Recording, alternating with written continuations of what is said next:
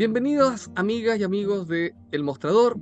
Hoy día estamos entrevistando al doctor Daniel López Rossetti, el autor de este libro.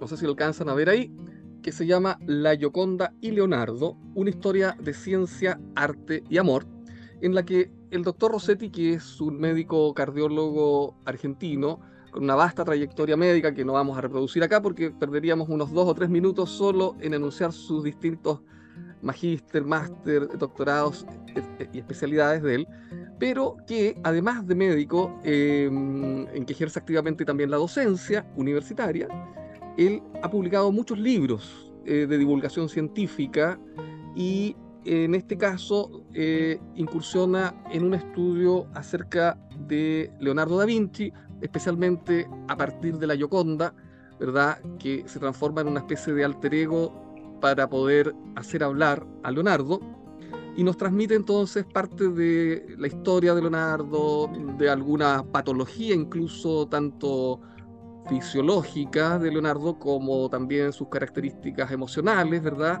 Esboza incluso unos diagnósticos de ambas y eh, nos permite acercarnos al universo de Leonardo da Vinci.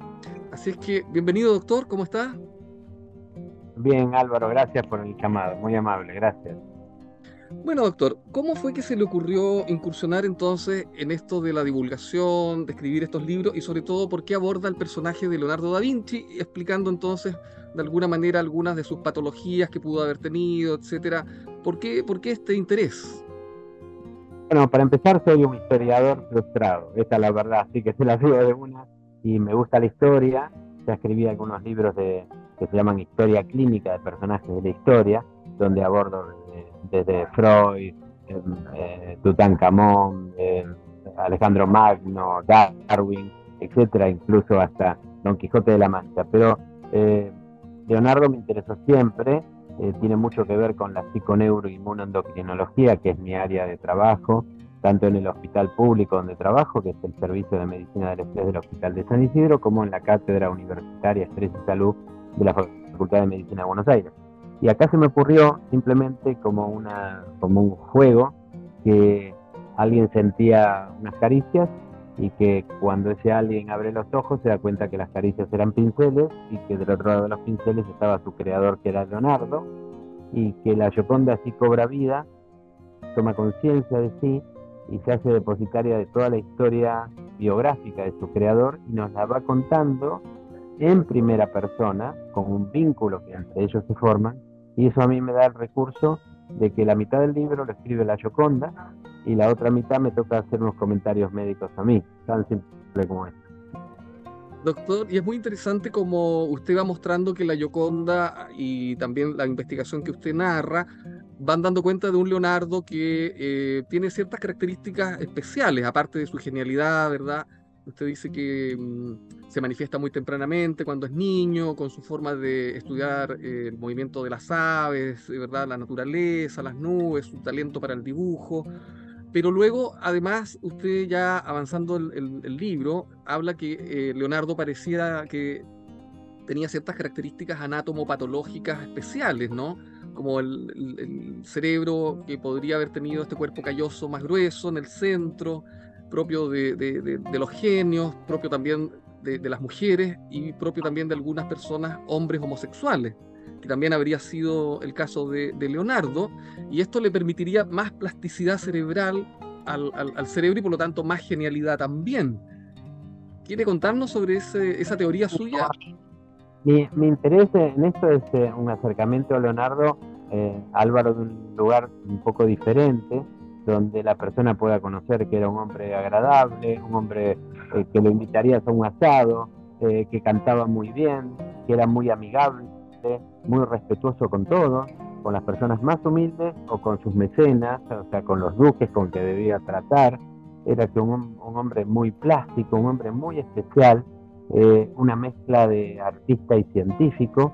Y como tuve la oportunidad incluso de entrevistarme con el curador de la Gioconda en el Museo del Louvre, en una reunión que para mí fue muy, muy interesante, una hora de charla con quien es el curador de la Gioconda, y te recuerdo, Álvaro, que le dije, eh, eh, fue muy lindo, lo tengo grabado, que le dije, mire, yo eh, eh, las preguntas que le voy a hacer, eh, en realidad las respuestas las conozco porque están al alcance académico del estudio, pero a mí me interesa saber, será Vincent de Levian, me interesa saber usted que se debe sentir cerca de Leonardo, y entonces, ¿qué piensa usted de las preguntas que le voy a hacer? Y entonces él se sonrió y me dijo, gracias, eh, porque yo siempre digo que no trabajo sobre Leonardo, sino que trabajo con Leonardo.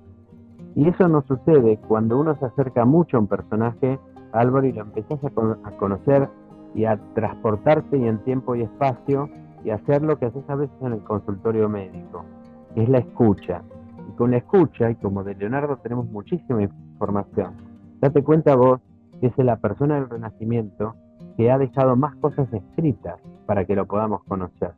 Entonces ahí hay un universo de cuestiones que yo voy desarrollando en el libro y por eso digo sobre el final que si enviásemos una sonda al espacio para que nos conozca una lejana civilización, mandaría cuatro imágenes en esa sonda, por lo menos. Una, en nuestro sistema solar para que sepan dónde estamos. Dos, el hombre de Vitruvio, esa imagen del hombre con los brazos extendidos y los estudios antropométricos de Leonardo da Vinci para que sepan sobre nuestra ciencia la imagen de la Gioconda para que sepan sobre nuestro arte y la imagen de Leonardo da Vinci para que sepan sobre nuestra humanidad.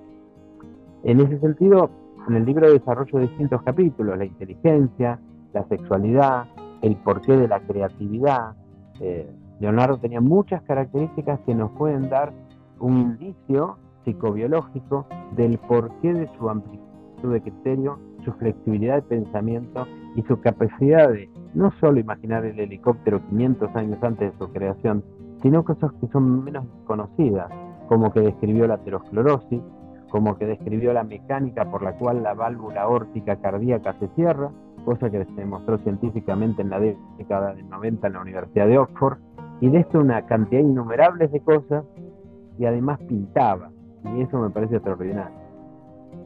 Sí, y dentro de esa línea eh, que usted investiga un poco como médico, ¿verdad? Es interesante que usted aventura un diagnóstico de posible TEA, trastorno de déficit atencional e hiperactividad en el caso de Leonardo, que se habría manifestado por el hecho de no, no concluir las obras, la mayoría de las obras que le encargaban, e incluso el, desinterés también de alguna manera en entregarlas porque conservó hasta el final de sus vidas, entre otras la Yoconda, ¿verdad?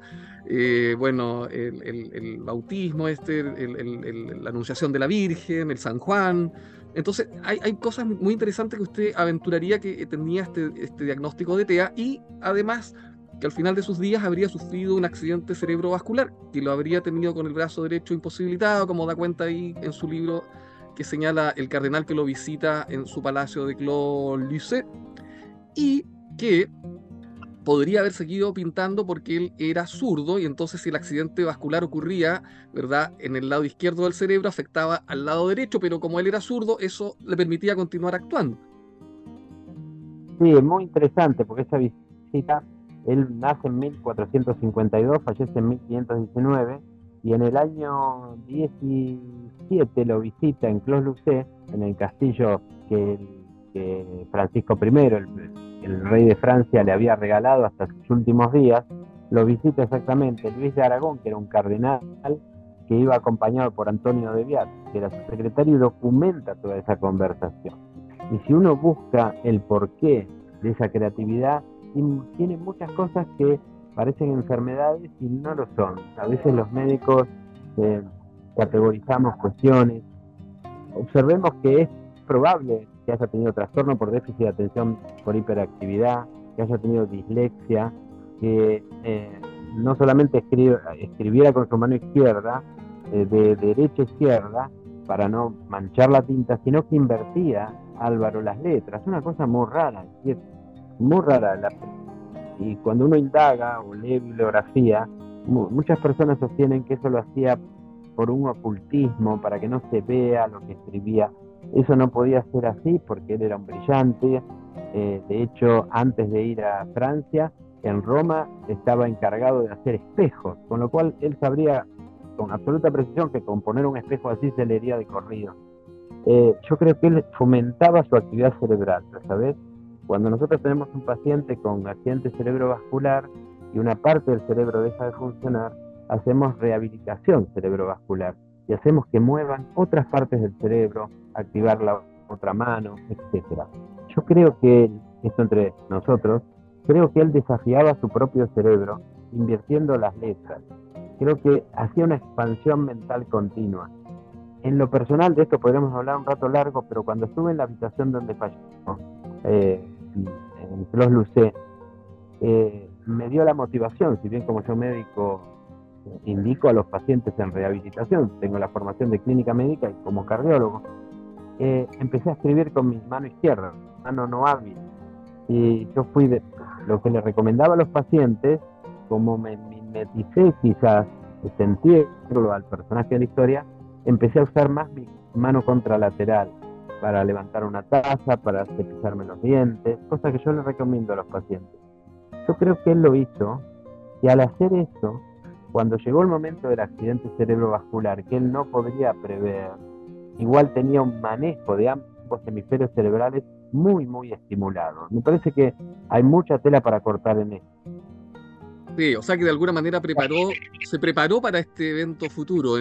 Ahora, llama la atención que a los 67, si mal no saco las cuentas, que fallece, tenía el aspecto de un hombre mucho más envejecido, ¿no? Como dan cuenta en su propio autorretrato y un par de retratos que le hacen dos pintores de la época, contemporáneos de él.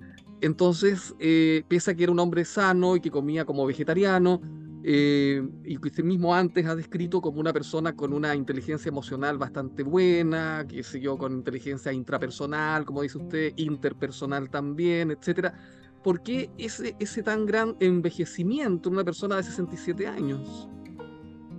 ¿Podría haber tenido eh, alguna otra patología, tal vez? la pregunta que haces es fantástica, porque uno tiene la edad de sus arterias, ¿sabes? Vos y yo tenemos la edad de nuestras arterias. Y esto biológicamente es así.